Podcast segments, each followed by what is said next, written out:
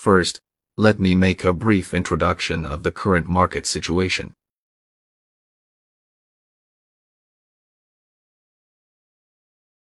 First, let me make a brief introduction of the current market situation.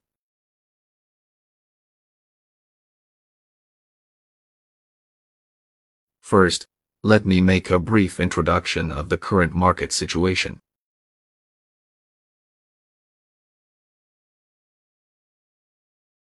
First, let me make a brief introduction of the current market situation.